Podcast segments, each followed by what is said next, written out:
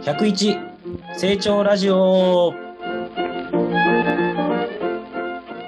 この番組では金融鎖国と呼ばれる日本で金融経済ニュースのあれこれをトークし日本と海外の観点から切っていきます、はいそして聞いたリスナーの方が日本と世界の金融を知ることによって知識と財力を101%に増やしてもらおうとの思いで作ったプログラムですそれが101成長ラジオです。イェイよっしゃ。じゃあ自己紹介お願いします。えーメンバーは元証券マンで、えー日本のみならず、海外の、えー海外で働いた経験がある私、マハラフミヤと、はい。日本企業で働き、日本の金融だけを触れ、そして現在海外金融を触れてはじ、触れ始めている本田圭司がお送りしていきます。なお、マハラが代表を務める株式会社ウェルクスと、本田が代表を務める合同会社アセットコンパスの広報活動として皆さんにお届けしております。主にその週で世間を賑わせた金融経済のニュースを持ち寄り、目的なくワイワイガヤガヤ、ああでもない、こうでもないと、そういったトークをしていきますと。まあそんな番組ですということですね。 2回目ですいやね。そうですね。前回1回目で、まあまずまずの反応をおかげさまでいただいたというところで、そうですね。ありがたく皆さん聞いていただいてありがとうございます。ね。じゃあ今週もやっていきましょうか。うんじゃあもうまだ2回目ですけど、いつものようにグッドニューからえー始めていきまし ょうと。本田さんから今回言ってもらっていいですか そうですね。いや、あの、先週収録後にはい。アイコンを作ったりとかはいはい。したじゃないですか。そうですねっ。ていうので、なんか久しぶりに自分の顔をですね、こうロゴにしてもらって、うん。 Facebook や LINE のうん。このアイコンやらをはい。変えたんですけど、えまあいろんなところでこう反響があって、ー、おーはい、あ似てるねっていう反応もあればですね、やっぱ Facebook とか投稿すると、はい。やっぱこう中学高校時代の友人からも、うんうん。あなんか久しぶりだねと、あ、今そんな顔なのねみたいな感じでうんうん言われたりとか、うん。うんっていうのでいろんなところで反響があったりして、うん。それにこう付随してラジオもどんどん聞いてもらえたらなって思ってまえー。す。まあ、本田さんやっイケメンやからね。いやいやいや、何をおっしゃいますか。マハラえーマハラジャさんも 高、くて、マハラジャさんもですよ。いやいや、背高くてイケメンでこんな、いやー、さぞかしモテるやろな。いや、もうね、妻からもよく言われますけどね、うん僕あの、確かに背は高いんですけど、うん。 あのね、薄いんで、厚みがないんで、 あの、どっちかというともうアンガールズ系なんですよ ね。じゃかじゃかじゃかジじゃか。ャン、ジャンガジャンガです、ほんと。なので、ええそうなんですよ。だからもういつもね、その話をされるたびに、本当うんで、満員電車で、ちょっと新鮮な空気増えること、あの吸えることだけですって言ってます。いいことは。なるほどね。リアルにそうです。筋トレしましょう、筋トレ。いや、本当それっすよね。つきますんで。4年ぐらいやったら結構つきますよ。 4年もいるオリンピック。うーん。マジい4年やも僕いもり言まうす。て2017年ぐらいから、あーしっかり週2、3、マジジムにか。 1時間とか90分とかで通い続けて、まあ、プロテインとか取って、まあ、はいはいはい。高タンパクな食ですよね。をやり続けて、ほう今。のボディ作ってるような感じなんで。いえ、5年もかかるっすかや、僕は結構つきにくくて、はい。一旦突き出すと割ともうなんか維持できたりとかするんですけど、最初あじゃやあっぱりね、僕もあめちゃめちゃ細かったんで、えー、想像できないですね。あそうなんですかそ。うえ、じゃあやっぱり体質が変わってくるって感じなんですかあ、変わります変わります。やっぱりへえ筋肉つけると代謝も良くなるし、はいはいはいはいはい。こう食べ物もなんか割とやっぱ気を使ったりとかあ変あ、わそるうんなんでですよ。すね。えそうなんですね。なんかボこディメイう、クいされてる方はね、僕やっぱ尊敬しますよね。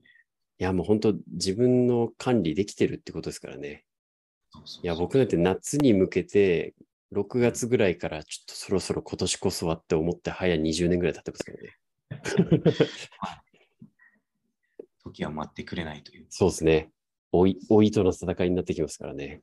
ほんまに気をつけましょう。そこ4年か。4年、5年か。せせめて2、3ヶ月だったら頑張れるんですけどね。やガチでやりゃ、まあそれぐらいだと思います。僕はもう緩やかにやっていったんで、え、でも緩やかって言っても週2、3ですよね。週2、3です。まあ週自分にだけでやってたさんらが、あのあパーソナルなとかつけたらもうちょっと多分早いんでしょう。ああー、なるほど。追い込むやつですね。そうなんですよ。追い込んでジム行かなくなりそうなんで、ゆるくやっていきます、じゃあ。ぜひ、はい、そんこだわりますんで。はい。そんな感じですね。じゃあ、マハラさんもぜひグッタンドリューください。僕はまあグッドでもニューでもないんですが、いや、グッタンドリューなんで。あのー風邪気味やったんですよね、前回おのうこの収録。うんうん。まあ今でもまだちょっと長引いちゃってる部分はあるんですけど、始まる前に水飲んで、はっはーって言ってまやってましたもんね。そうそう、発声練習してま した。はあの、まあ、ちょっとこう、喉、まあ、僕、もともと扁桃炎、扁桃腺、うんうんうんうん。割と大きいらしくって、えまあ、まあ、子供の頃とか、よう熱出てたんですよ、こう、腹し、喉晴らして、ー、はいはいはい。熱に出てたんですよね、ちっちゃい頃は。辛いですね。そう、辛くて。で、大人になってくると、これが逆に喉に溜まるようになっちゃって、うーん。喉はめちゃめちゃ腫れるし、唾飲んでも痛いしっていう状況で声出えへんし、みたいなのが結構続くようになっちゃったんですよ。お熱は出えへんけど。はいはいはいはい。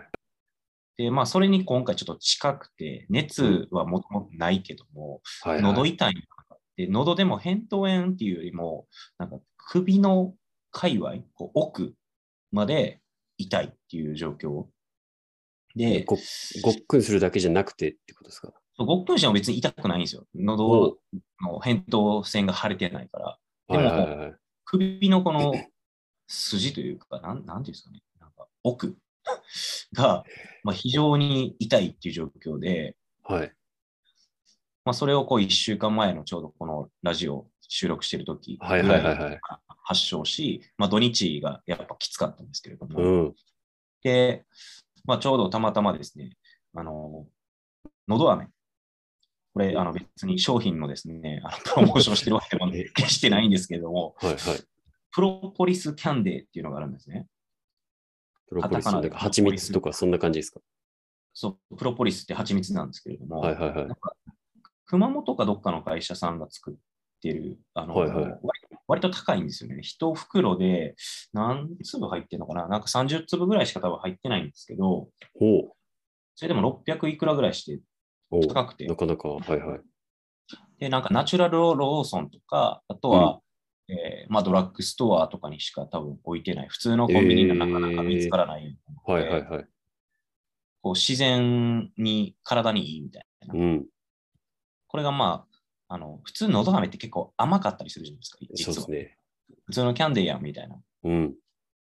知ってます大阪やとキャンデーっていうかね、あの、アメちゃんくれるおばちゃんアほんメまちゃんにいるんですよ。 そうアメちゃんくれるおばちゃんほんまに、ほんまにおるんですよ。あれまだあのね YouTube とかしか知らないですよ、そんな。本当にいるほんんで。ますにおります。びっくりしますよ。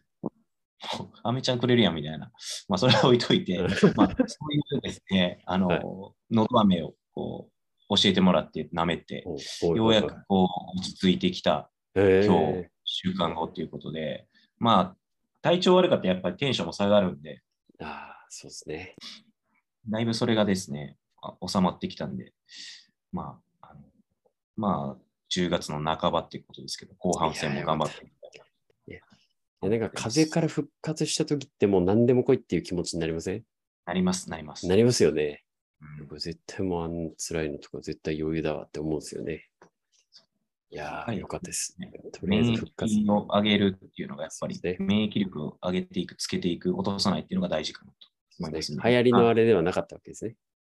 あれではないです。もうあれはもう2回かかって大丈夫です。ねまあまあ皆ワさクんチンね、 3回に、秋そうのですね。筆頭する感じですね。2回もかかったら。でそうなんですよ。大丈夫やと思ってます。すね体調をね、管理が大事だと思うんで、皆そさうんでもすね。秋のこの季節の変わり目、えーどうぞご自愛くださいということで、いやー、間違いないですね。始めていきましょうか、本番。そうですね。はい。それで本題です。はい、本題ですね。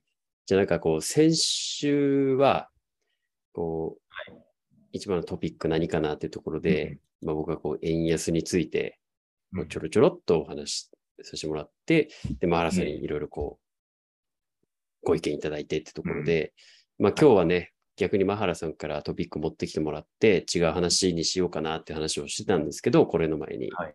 はい。やっぱり今週もそこなんじゃねっていう話で、うんまあ円安含め、為替云々っていうところが、やっぱり今週も一番のトピックですかね。そうですね。まあズバリ、えー約32年ぶりの円安、147円台の後半と、うん。うん。えー2020年の10月、えー14日ですか、現在。そうですね。はい。まあ、今のレートで大体ですね、今、1ドルあたりが、えー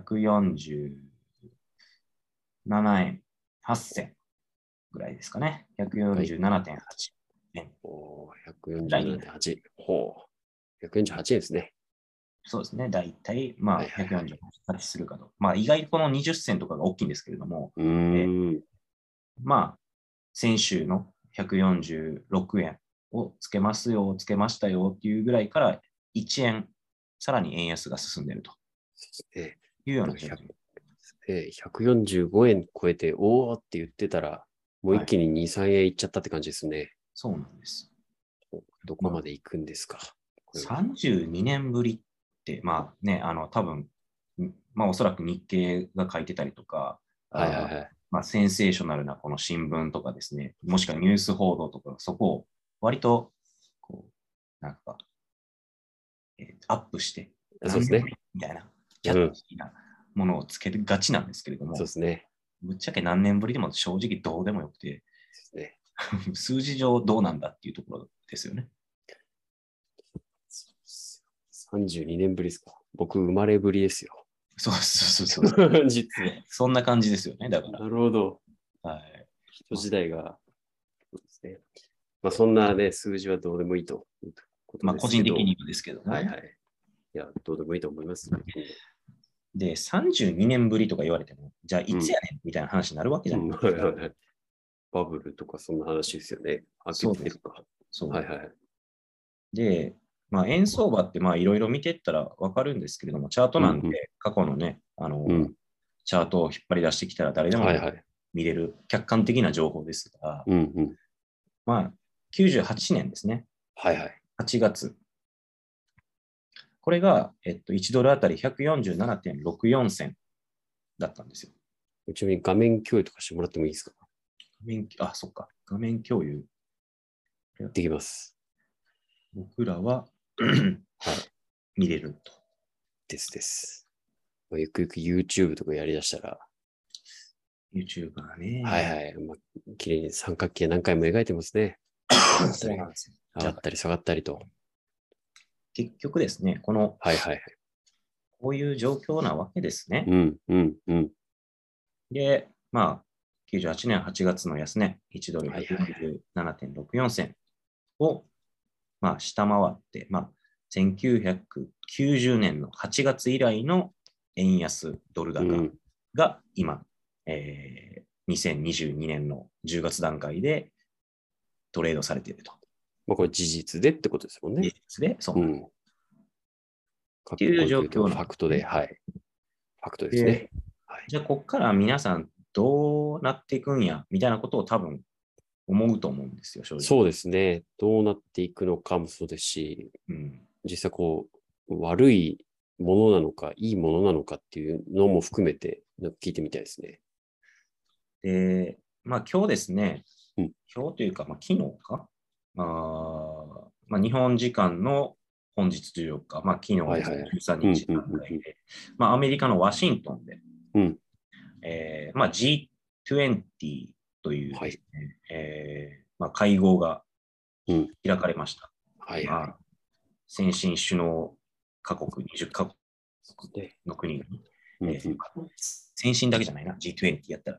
なんですが、まあ、その財務省の、えー大臣たちですね、日本では言いはういと鈴木大臣ですうね、んうんうんまあ、彼らがこう参加をし、えー頭を揃えて、えーまあ、ミーティングをしましたよっうんていうのが、まあ、昨日、今日、えーはいはい。木金で行われて、それを織り込む形で今、マーケットが為替トレードされておりますと。ですね。うん。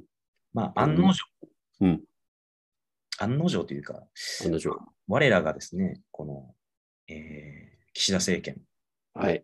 あ僕は結構いろ いろあ、ちょ、バカにしてます。いやいやいや、わかりました。尊敬、尊敬の念を常々抱いてますから、 あ感じられませんが。はい、続けてください。その岸田政権の、まあ、はいはい財務大臣を担われているこの鈴木でさすん、ね。はいはい。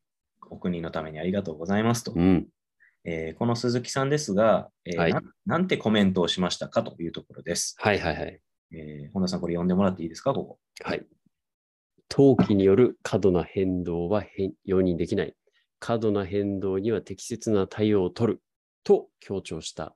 為替介入を実施したかについて、財務省幹部は言う時もあれば言わない時もあると明言を避けた。 えーいやざなんかふわっとした回答ですね。ふわっとして結局、はいはいはい何もせえへんのかーいと。ああ、いやもう波風立てないっていう素晴らしい政策ですからね。首相が。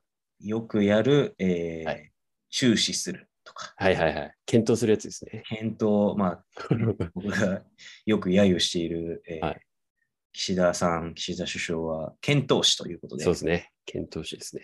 検討士というのは、あの、ね、検討をしますの検討に、はいはい。お使いをするのを使うで検討士なんで、かけてるってことですよね。そうですね。はいはい。言葉遊びをさせていただいてますが、はいはいはい。えー伝わってると思います。まあ、唯一ですね、うん。岸田さんがやらし、やったこと、完了させ,、させたこと、はい。えー長男を、え ー招き入れたと、はいはい。招き入れて職を与えたと。いや、きっと有望であるに違いないって話ですよね。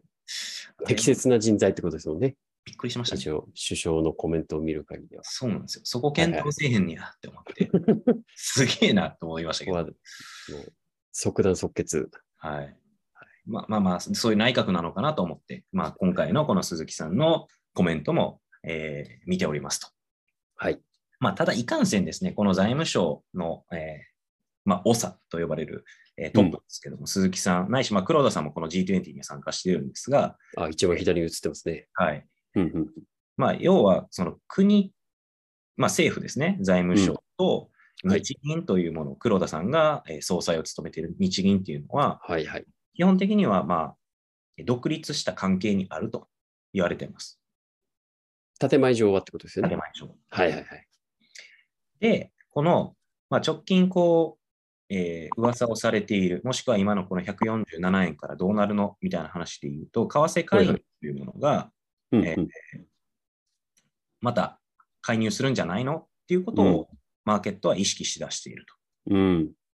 で為替介入ってなんやねんと、なかなかね、皆さん馴染みのない言葉やとは思うんですけれども、そうですね。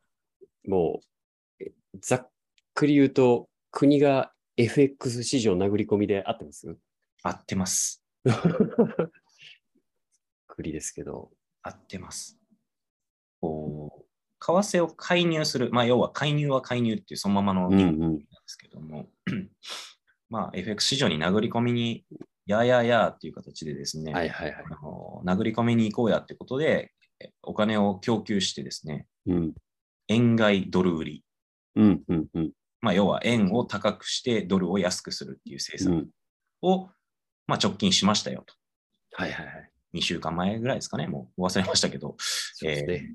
145円をつけたところうですんうんうん。これを介入をし、えーまあ、2兆いくらでしたけども、はいはい。それがえー140円台、141円とかですかね、まうで、ん。えー円高ドル安になりましたと。おうただ、それが結局効果があー薄くなって、うんまあ、トレンドの通り、えー傾向、この為替の動きの通りですね。えー今、また145円を突破し、147円、148円に、えータッチしようかという状況で今トレードされているそうですと。で、この財務省っていうのが、うん。えー介入するにあたっては、はいはい。えー外国為替資金特別会計というですね、長ったらしい、うんうんうまあん。外為特会と呼ばはれいるはいはい。を、まあ、用いて、まあ、要はドルを持ってるっていう話なんですけれども、政府としてですね、そのドルを用いて為替介入を行いますと。要は日本、これ日銀が持ってるんですか日本政府が持ってる。えっと、厳密に言うと政府が持っていて、うで、んそれを、うんうんえーまあ、日銀が外外貨準備というまた別のものおおとして、えー保有している。まあ、実際ー。はにいはいはい。その、えー為替介入をするっていう決定をするのは財務省なんですけなど、るほどですね。うんうん実際にそのマーケットオペレーションを出すのはってこオペとですレねーションを出すのは日銀なんです、うねん。はい役割が違いますよと。はいはい。で、その、ではい、あ、まあ、あれですよね。まあ、日本政府、日銀は日本円だけじゃなくて、いろんな国はにい外貨としてうん、いろんな国の資産を持ってますよと。まあ、特にドルをたくさん、実は日本の中含めてうん、持ってますよってことですよね。そうです。はいはいはい。で、そのドルを、まあ、用立てする、うーまあ、ドルを、えー介入するにあたって、まあ、足りない場合もあるわけですよ。うっんうんうんうんうん。てなると、どうやって調達したかっていうと、まあ、今回で言うと、えー財務省、まあ、国がですね、はいがアメリカ国債、えー持ってますと。はいはい。アメリカ国債を売って、売却をして、ドルを、えー売ったらまあドルがお金になって返ってくるわけなので、はいはいはい。ドルを得て、うん。でそのドルを売って、円をうんうんうん。買うとはいはいはい。いうような為替介入をやったと言われてますと。そうですよね。はい、みんな円を売って、円を売って、ドル買う、ドル買いってやるから、円がこう、なんていうんですかね、イメージで言うと、市場に余って価値が下がっていくのを、国がこう、買い入れてあげた。うんっていうのが介入の、うんまあ、概念というか、イメージですよね。そうですね。はいはいはい。なるほど、なるほで、まあ、結局歯止め、結果的には歯止めが効いてないっていう話でど。はあるんでうんすけども、ここ超で、回復しちゃいましたね。 そう、超回復。むしろ147円いってもうてるやん。はいビヨーンっていきましたね。そう。で、結局は、この、ここやっぱポイントやと思ってて、ほい。今後100、まあ今147.8、8銭うんです。言いましたけど、これがじゃあ148円ないし、まあぶっ飛んで150までいったとうん、仮にしますと。はいはい。なった時にうん、同じように介入をしようとしても、ほい。今その財務省が外為特会上を持っている資金としては、うんえーまあ、キャッシュとして、現金として持っている資金としては、約11兆円ぐらい、12兆円ぐらいと言われてますと。うーん。で、前回のその9月28日までの介入で言うと、うん。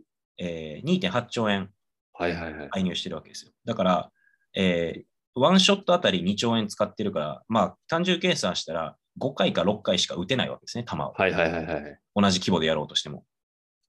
ですね。 はい。で、同じ規模でやるにしても、前回は割とサプライズやったわけですよ。マーケットが、え介入されてるやん。 なるほど、なるほど。なんか下がってるぞと、急に。えこれ介入入ったな。じゃあ売らなあかんやんっていう思惑と、まあ実損をこう回避したい売りが売りを呼ぶ。ええはいはいはいはいはいはい。まあ実際の140円台まで行き、うん141円とかまで、えー円買いドルが、円買いドル売りが進んだと。はいはいはい。損したくねえよっていう筋もいたってことですよね。そうです。むしろ、はいはいえーショート、売りから入って、うんうんうんうん。ドルショートの円ロングしたら、まあ、それはそれで、えー儲けになるからそ、ういうことですね。まあ、それで儲かるやんって思った人たちが多かったはいはいはい。と。が、しかし、えーそれが逆転もう一度し、もう逆転というか、もう一度、そ の通常通りの円ショート、えードルロング、はい。えー円円売り、ドル買い、うんうん。えー円安、ドル高の動きにもう一回戻ってしまってると。はいはいはい。で、まあ、さっきの話に戻すと、結局、もう一回、例えば介入を日銀が、まあ、政府がですね、やるって決めて、やったとしても、同じ規模、2.8兆円をもう一回やったとしても、同じ効果が得られるかっていうのは疑問なんですよ。うーん、なるほどなるほど。なぜならば、最初、初回はびっくりサプライズで、おえってなるわけですよ。はいはいはい。来たで財務省みたいな感じで祭りなんですね。それもあっての大体こう4円ぐらいっていうイメージですよね。イメージはそうです。はい、はい、はい。で、じゃあ2回目やるとしたら、はい。同じ規模で2.5 2.8兆円をもう一回やったとしても、多分うん。そんなに動かないと思うんですよ、実そ際。うですね。うわしかも来たそうですよね。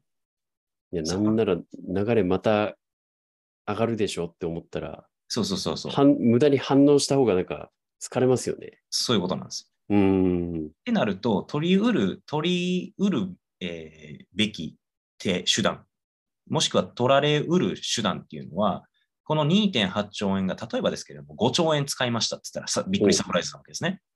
あ、次がってことですかね。次が。ワンショットはいで、はいはい。確かワにンシ確かョットで5兆円放り込んできたぞみたいになったら、おえーってなるわけですよ。に。いや、もうそこはもう10兆近くやってもらいたいで すね。そうそう10兆みたいな。そう、10兆ぐらいやったら多分125円ぐらいまで多分ぐわーいくと思うんですけど、そんなことしたらマーケットクラッシュしちゃうんで、うーん。おそらく。そこまではできないんですね。はいはいはいはい。で、頃合いっていうものがやっぱりあって、うん。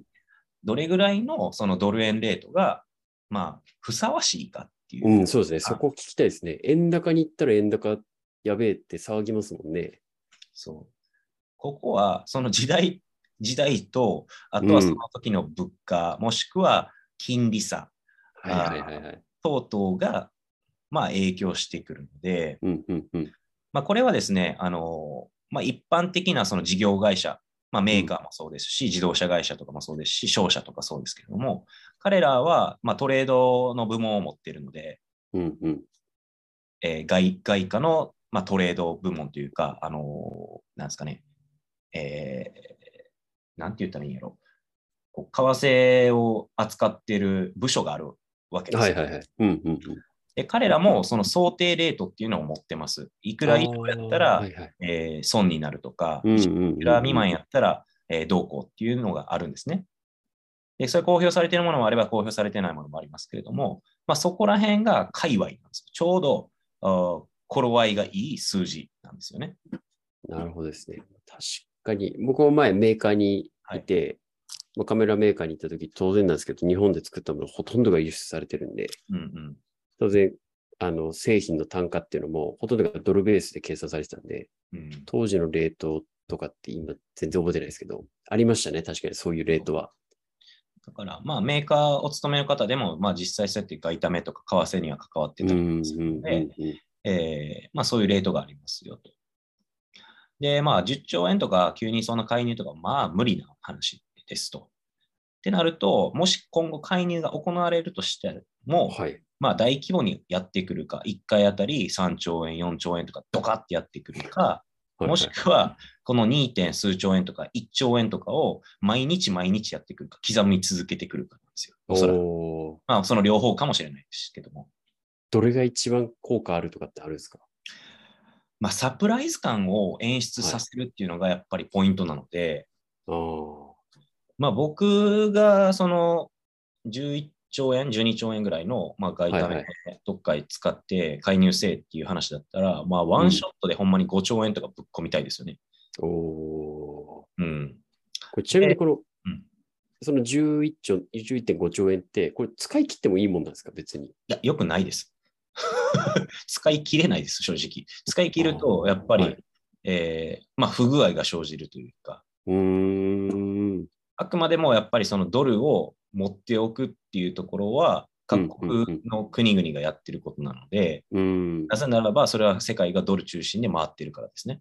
そうですよね。うん、なので、まあ、G20 でおそらく、まあ、今回は何も決まってはないんでしょう、おそらく。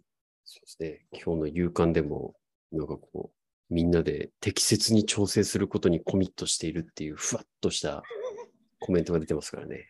そうだから、 まあ何も唯決一まってないっていうことを言ってますね。唯一決まったとしたら、まあ、ロシア、ウクライナどうないするみたいな、そういう話じゃないですかっていう。そうですね。そうですね。ねはい。なので、まあ、どうなるかはまあ分からないけれども、うん今の水準は、えーほんまに円安ドル高なのかって聞かれると、まあ、直近のそのアメリカの方の CPI という、えー消費者物価指数ですけれども、発表されて、えーまあ、非常に力強いものでしたと。うん。結果的に、えーアメリカのフェドまあ、FRB ですけれども、まあ、中央銀行に当たるところが、はい。まあ、今後の、えー金利、政策金利をどうしていくかっていう判断に、その消費者物価、まあ、要は物価指数ですね、が影響を与えてきますと。はい。で、マはいーはい。ケットで織り込み始めたのは、もう、えーさらに利上げ継続プラス、まあ、うん力強い利上げになるんではないかうん。うん。うん。っていうことが言われ始めた。結果的はいにはいそれを受けて、あじゃあ今ドル買ってる方がええやんっていうので、ドル買い円売りうん。が起きていると。そうですよね。なので、まあ、あの、FX でね、こうトレードされている方もいらっしゃる、まあ僕もやりますけども、うん。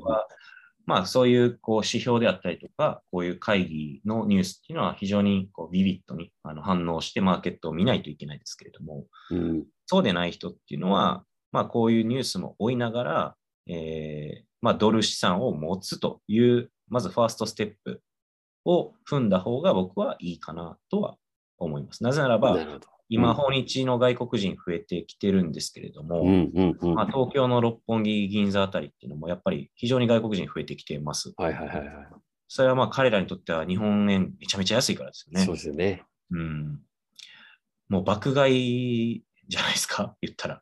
ニュースでもやってましたよ。本当に。まさしくこう、円安で、うん、え、こんなのがこんな値段で買えるなんて最高だぜ、みたいなニュースやってましたよ。そうそうそう。はい。そういうもんなんですよ。やっぱり東京オリンピック来れなかった人たちも多いんで、ああ、そうですよね。無観客だったんでね。うん。なんかこう、一時期こう、インバウンドが解除され、あなんだ解除インバウンドが解除って日本語変です ね。えっと、なんだこう、水際対策がこう解除されて、インバウンドがこう、増えるってなると、うん円を買われるうん傾向にあるはい。と思うんですけど、うんそこでの為替の影響ってあんまなかったってことですかそうすると。今からまでだす。これ、ここれからってこと。れからですすね。なるほど、なるほど。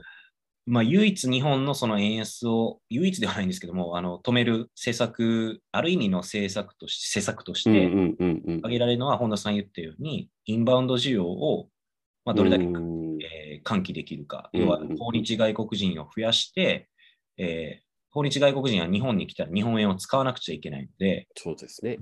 まあ、円買いをどうしてもするわけですよ。あそのれそうですね。皆さん、アメリカから来たらアメリカのドルを売はいはいって、はいはい日。本円を買うわけですよね。うん。えーヨーロッパ圏の人からしたらユーロを売って日本円を買うわけですよね。うん。中国の人も人民元を売って日本円を買うわけなので、そうですね。そういう動きが、まあ、出てきますと。うん。まあ、年換算して、その訪日外国人が増えれば増えるほど、その円買い需要っていうのは、あーやっぱり大きな作用にはなってきますと。はいはいはいはいはい。ただ、まあ、目先だけで、まあ、ようやくインバウンドを解放しますっていうことになったばっかりなので、うん。まあ、単月だけとかでは厳しいかなと。で、まあ、今後のそのスケジュール感で言うと、今10月の14日ですが、あーまあ、11月の紅葉のシーズンとか、はいはいはい。まあ、日本で言うと、そのなんとかトラベル、あちゃわ、エコートラベル、なんでしたっけなんか、また政府やり始めましたよね。ああ、はいはいはい。10月から12月末までのやつですね。そうそうそうそう。はいはいはいま。あ、それで結局、日本人も旅行はするんですけれども、外国人はいはい増えるから、うん。まあホテルとか取れなくなると思うんですよね。そうですめねっちゃ。高くなると思います、多分なるほど。で、高くなるけど、まあ、うん前のエピソード1の時に話したように、うんうん。勝手に時給でそのホテルの値段上がるけど、うん日本人の給与増えてへんから、 無理やんってなるわけですよ。ですね。えー、アーマル、アー、アーパル、ア、ア、アパ、アパル、アパルホテル、アパホテルとかがあ、のえ社この長が値段、言う、社長が有名なとこですね。この値はい段みたいなとか、はいはいはいはい。まあ、例えばね、リッツ・カールトンとか、うん。うんまあ、ファイブスター系のホテルとかですね、マリオット・ボンボイ系とかですね、はいはい。めちゃめちゃ高くなると思うんですよ、多分。まあ、そ日りゃ本円そうですよね。日本円ベースで考えると。で僕がホテル経営者だったら絶対そうしますも本来そうですよね。ん。はい。そう。まあだって需要あるんやから。そうそうそう。そりゃそうでしょ で別に日本人、まあ来てもいいけど、外国人来る予約入ってきてるから、外国人レートに合わせたらええやんってなりう。まそすうよ思います。多そう思います。分もうコロナのこの、えーきつかった時期耐えてきたんやから、それは儲けなあかんやんみたいな。うん。合理的に考えたらそうですよね。っいや、そう思いますよ。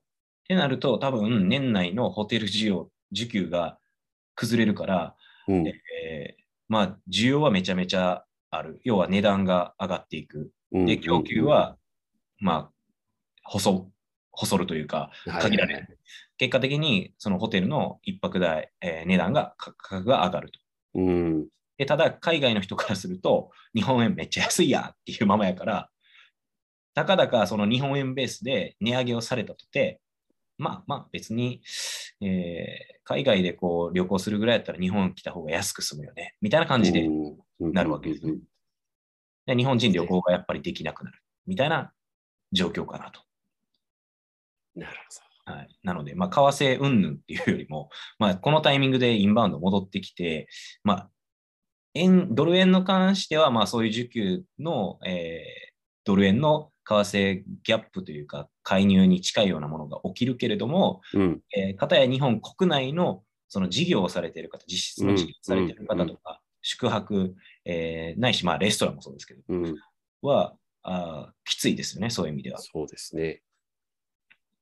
だから、そういう意味だと、こう、じゃあ日本人がこう、まあ当然給料をいきなり上げろって言われても無理なんで、無理です。じゃあやっぱりやれることって、今回この旅行した人に金配るうん含めた、なんかこう、減税とか、そういうところがこう、やっぱり現実的になってくるんですかまあ、政策としてはそういうことをやるために、まあ、はいその消費を促進するためとか、うん、うん、うん、今までのコロナのその我慢分みたいなうん。うん、を、まあ、今回こうやってばらまこうとしているうん。とは思うんですけうど、まあ、そんなんじゃ足りないですよね。そうですよね。なるほどね。うんそっかそっか。え、じゃあこれ、あちょっとなんか時間もあれなんで、うんもっと聞きたいですけど、じゃあい最後一個だけ聞いていいですかあいいと思りがとうございます。う。 よかったちょっともう忘れかけてましたよ、そのワード。ええタモリさん忘れたらダメです よ。終わって何年経ってます 結構、結構経ってますよね。はい、まあ、それはさておき。ええじゃあ、こう、でも黒田さんはあと半年でうんはい。退任されると思うんですけど、少なくとも、それまできっとうん日本は金利上げないうん。じゃないですか。んもう、と思うんですよ。はい。それって、こう、半年、1年ぐらい以内に、アメリカが、うんこう、ずっと利上げしてるんで、景気どんどん悪くなってくるでしょう。っていうので、こう、インフレを抑えたいのと、景気を悪くするのと、こう、なんていうかね、こう、チキンレースじゃないですか、うこれっん。て。うん。それが耐えきれなくなるのと、うん。日本が、いや、もう、ここまでいったらもう円安もうやべえから、うん。うちも利上げっていうのの、今度はこう日本とアメリカのチキンレースにもどんどんなっていくようなイメージなんですかね。はい。まあ、それで言うと、まあ、僕はのいこれは一意見ですけども、はいはい。日本単体でうん日銀は独立している中央銀行という立ち位置の存在ですが、うん単体でこうどうこうできるものではなくなると思うんですね。まあ、どういうことかというと、うん。えー為替介入にしても、これ単独介入という形で、日本政府と日銀がタッグを組んで、今回介入をしました。こそうですね。はい、で、その介入するにあたって、まあ、米国債を売ったりだとか、はいはいはい。えーもしくはドルを売るという行為をしております。はいはい。で、これ、アメリカ政府の立場に立って見てみると、うんまあうせん。えー戦争でボコスカ任した日本がですね、うんえーこの古文野郎日本がですね、うんえーいきなりそんな米国債を売り出したと。はい。せっかく買わしてやったのに売り出したと。はいなんてことをしやがるんだと内心は思ってるはずなんですね。おー、なるほど。だから政府側ないし日銀側っていうのはお伺いを立ててるわけですよ。あ、そんな忖度があるんですか。はい。事前にアメリカ政府に、えー為替介入をしようと思っておりますと。いつするかまでは知らないですけど、為替介入をしようと思っておりますと。えーしてもよろしいでしょうか的な感じで話をしてるわけですよ。まあ交渉ですねへーなるほど。なぜならば、いきなり勝手に介入しますせ、介入しました、うんうんうんはっはっつったらアメリカぶっちぎれるわけですね、多分。うーん。あ、そういうもんなんですね。はいはい。単独介入というのは、基本的にそのアメリカ政府のお伺いをある程度立てているのが、まあ、現状ですと。まあ、今回の為替介入にしても、まあ、そういう記事は出てくると思います。そうなんですね。なんか単独だけど、あ単独と、なんだっけ共共同もあります同ありますよね。はい。じゃあ、こう、共同っていうのは、こう、アメリカ側も金銭のこう介入があるけど、はいっていうのが共同の定義であって、今回単独だけど、一応こう、アメリカ側にもお伺いは立ててるんですね。そうです。今回も立ててます。へえ、なるほど。で、えっと、はいはいはい共協同調会にはそうです。協調介入。うんうん協調介入で言うと、まあ、2011年ですね。うんえっと日本で言うと、その東日本大震災が3月、えーから、まあ、過度にやっぱりドル円っていうのが動きました、為替レートがですね。で、そのまあ夏頃、まあ、前回もちょらって話しましたけども、うんうんうんうんすごく円高に触れたんですよ。78う円ん一時期割りまして、うんうん。えーまあ、80円台ぐらいでずっと推移してたと。そうですね。その時は、えっと各国で協調して介入っていうのが行われています。これ、助けるような意味合いが強かあっります。たはんいで。すよね。そうですんんうん。日本を。そうですね。うん。で、まあ、そこで言うと、えーまあ、ポイントとなる、まあ、歴史の授業とかでも学んだことあると思うんですけど、1985年の9月に、うん。えープラザ合意ということうをん。やっていますと。うん。でこれはドル売りの協調介入として、えーまあ、アメリカがあとは金利を引き下げたとか、日本、はいはいはい。ドイツも金利を引き下げたということをやって、うんえーまあ、過度な、あのーなんですかね、ドル、えードル円相場っていうのを、まあ、是正してきたっていうことがうん行われました。だから、まあ、こういうことは可能性としてはあると思います。ただ、はいはいはい。今の今、えー各国の経済状況を見ていくと、まあ、IA IMF というその国際機関がですうね、んうんうん。えー来年度の経済成長見通しっていうのを2.7%かなに引き下げたりしていて、各国の、そうですねえー経済状況、事情っていうのが悪くなっていくよっていう見通しを出していますと。先先週、そのニュースが日経出てましたね、確出てかましたよね。っうん。てことは、その各国、そんな他国に構ってられる余裕はないわけですよ。 うん。別そにうですね日本が円安で苦しむ、インフレになって苦しむ、日本のインフレなんかたかだか2%やろうって思ってるわけです。うん。そうですね。ドイツ、イギリスやったら単月だけで10%インフレなん で、あですよね。えげつないインフレになっちゃってるわけですよね。なりふり構っちゃいられないですよ疲ね。れないんですよ。で、うんアメリカもアメリカで、まあ、インフレ気味になっていて、うん。まあ長期債であったりだとか、もしくは長期の住宅ローン金利が6%とか超えちゃってて、新規のローンが組めないっていうような人たちそがう出てできすてるっよ。てなると、日本知らんわってなるわけですよ。自国のこと大変なんで。ってなると、こういうなんとか合意とか、あー新たな枠組みを作って、どうこうするっていうところまでは僕はいかないんじゃないかなと思って。ああ、なるほど、なるほど。うんで、まあ、本田さんさっき言ったように、うん今の黒田総裁、日銀の総裁ですけれども、うん。まあ来年の3月末ぐらいに一応退任予定とは、一応はいはい任期満了の退任予定になうるん。で、まあ、彼の後任がどういう人がなるのか、まあ、今お二方でいらっしゃるんですけれども、うん。うん。うん。まあ、このお二方のうちのどっちかに多分年内ですね、2022年の年内に、えー西田さん、あ、じゃあ、岸田さん が、えー岸岸田さんが、はいはいはいえーっと、まあ、任命をする、えーまあ、あの、なんですかね、えーまあ、確定ではないですけれども、まあ、この人選ぶよ、みたいなのが一応出てくると、内定があるわけです内定ね。があるわけですね。はいはいはいはでい。そこを受けて、まあ、ドル円で、えーまあ、この人はこう高派だとか、あうんうんうんうんそういうのがあるわけですよ。こう割とだからひ金融引き締め派なのか、金融緩和派、まあ、黒田さんの今の金融緩和派なのかっていう、えーまあ、政策のこの、えー理念とかポリシーっていうのがあるので、まあ、そこを踏まえてマーケットは織り込んでいきますと。なるほどですね。これって任命権が首相にあるんですかまあ、政府ですね。あ政府。はい。まあ事実上首相ってことですよね。そうです、そうです。そうすると、じゃあ岸田さんのはい意向が基本的にじゃあ反映されるはずじゃないですか。そうですね。そうすると、じゃあやっぱりこう、引き締め路線は継続するんじゃないかっていうことですか。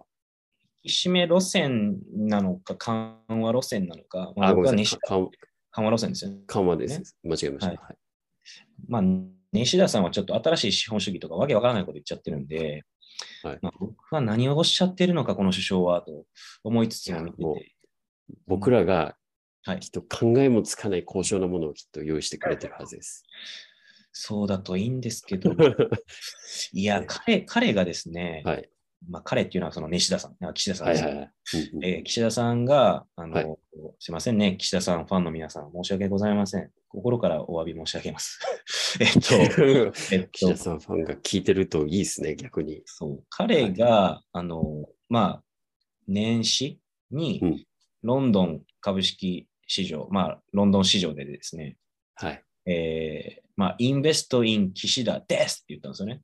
で、ですでね。すって言った。はいそしたら、まあ、次の日からですね、あまあ、日本のこの、まあ、ベンチャー企業が上場している市場がですね、大暴落し始めたんですよ。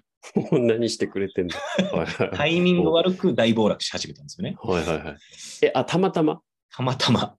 たまたま。そう。もうほんまこの人引きないなと思いつつあも見てったんですよ。で、いはいインベスト・イン・岸田ですっていうのが、そこうう海外からするとですね、インベスト、まあ投資ですね、イうン・ん岸田、まあ岸田に投資をしてください。うん。です。ですっていうのは日本語でですって言っちゃったんですけども、死ですよね。そのですが、もう死、死んでしまうの死に聞こえて、もう、デスノートのデスですよね。デスのこと言っちゃったよみたいな感じになったんですよ。で、1回のみならず、えうん2回目はこれをやりやってしまったんです。この間、ニューヨーク証券取引所に行って、え、同じことやったんですかそう、あの、インベストイン岸田ですまでは言わなかったんですけど、はいはいはい。あー日本にもう一回投資してくださいみたいなあことー、あの、なんか、ニーサ頑張ります。あそうそうそうそうみた NISA いなふわっとしたやつ言ってましをふわたよっね。として、ニーサ頑張りますせって言はっいて、はいはもう案の定ですね、日本株式市場がそこから暴落し始めたんですね。い。いや、それはなんか理解できるな。もうねそですよセンスの塊かな、お笑いのセンスの塊かなって逆に思っちゃって、ね。もうやっぱりこうマーケットが期待をしてないんですよ、そういう意味で。 本当、国内にしか目向いてないですもんね。そうです。うん。海外から、こう、まあ言ったらその、えーまあ亡くなられた安倍さんが、うんうんまあ前以前にそういいうのをやったんですね、アベノミクスっていうことで、うんアベうんえーアベノミクスに投資をということを言ったんですよ。うん。うん。でそこから、まあ、タイミングも良かったっていうのがあるんですけれども、株式市場がふ、えー息を吹き返して、うんまあ、経済状況的にある程度は良くなりました。まあ、んあの富裕層たちは儲かりましたっていう話なんですはが、いはいはい。でそれを、まあ、そのレガシーっていうんですけど、まあ、レガシーを、まあ、岸田さんはですね、まあ、僕の中では彼は嫉妬してるというか、うんうんうんうん。まあ、お同そら期でくすからね。そう同期やし、まあ、仲良かったのか悪かったのかよくわからないです。うんうんえーまあ、岸田さんのその嫉妬、執念っていうのがそこにあ織り織り込まれてですね、えーそう出ちゃったのかなと。で、マーケットはそんな全然評価してませんよっていうのを出てるのかなと。で、まあ、今から任命責任のあー、検討はできない任命責任のところが出てくるので、うん、市場挟むのやめて、本当。そこにまあ人ですからね、やっぱり。国がかかってるからね。そう。まあでも、まあそれはね、僕らの、僕の一勝手なあの妄想なので、はいはい。まあ、岸田首相にお会いしたこともございませんし、こんな勝手にね、はいは一、どこの馬の骨かわからないやつが、ちょんまげ生やしたやつが、ああだらこうだら言ってるんで申し訳ないんですけれども、マハラじゃね、マハラじゃが。マハラジャ、マハラジャが、だからまあ、そう思いつつも、まあ、年内のその任命責任を果たし、まあ、年明け3月までにそういうのが決まってくるんで、まあ、年内はですね、やっぱりこう12月の2週目ぐらいになってくると、うんうん。特に欧米系はこうクリスマス休暇っていう形で2、う3週ーん休みに入っちゃいますうと。んうんうんうん。で、まあ、商い、売買っていうのが、まあ、株式相場もそうですし、為替市場も少なくなっちゃうので、うんまあ、ちょっとしたニュースとか、ちょっとしたショックですごくこう、ブレやすくなる、ボラティリティが出やすくなると。おー逆に出やすくなるんですね。まあ、あの取引量が少ないので、結う局、んうんうんうん。あワンショッ埋トもれ埋もれないというか。そう、はいはいワンショット入ったらすごく動くっていううんう話。だかんうんうん。らまあそういうこう季節要因とかも鑑みると、まあ、今からのこの10月末、えーえー以降ですね、は、まあ、相場としては面白くなるかなと思いつつ、まあ、今のこの円安傾向っていうのは、まあ、ドル高傾向っていうのは、まあ、継続かなとは思って ます。なるほど。いやー、ありがとうございます。まあなんかこの、ひ今の出てた画面の左側にえ、え選択はあなた次第ですっていう広告が出てますけど、本当に選択は首相次第ですという感じですかね。ほんまに。頼みますよなる。ほど。ですね。長くなりいまや、したちょっとなんか、ななんですか今日も長くなりましたね、またあ、。そうですね、本当に。9時半から始めて10時には終わらせないとねとか言いながら、今10時20分になっちゃいましたからね。そうなんですよ。僕の友達も1回目聞いてくれて、いや、はい俺はジム行ってる時に聞いてるからいいけど、普通に聞くんやったら30分くらいの方がいいんじゃないっていう条は件い、をくれ僕て、もね、あの稲田さんに同じこと言われました。そうなんですよ。だからこれをまあ言ったらね、30分で切るっていうのも一つかもしれないですけどね。あ次回や続くってやつですね。そうそうそう、こうな前るほど半戦、後半戦。はいはい。結構、こう喋ってますから、切り方むずいっすよ。確かに。そうやなるしほ、どまあこんなね、あの言うたらおっさん同士の話を はいはい。 1時間も聞けへんやろうと思うので、そうですね。うん、まあまあ、まあいいんじゃないですか。我々は我々のスタイルで。そうっすね。はい。まあちょっとこういうのをいろいろこうレビューいただきながらね、あちゃんとこう30分以内に抑えていくように。は乗りい。換え乗り換えでこう改善10回目ぐらいからはちゃんとその辺が軌道に乗ってくるんじゃないですかね。確かに。まだ2回目なんで、あのそうですね。ごご容赦いただきたいところです。はえですね。ーはい。じゃあ、こんな感じで、まあ、ゆるくやってますんで、はい。ぜひ通勤・通学中、ジムの合間、まあ、いろんなこう家事やりながらっていう、ながら作業のお供にぜひ聞いていただければ幸いです。じゃあ、また来週お会いしましょう。せーの、バイナラバイナラー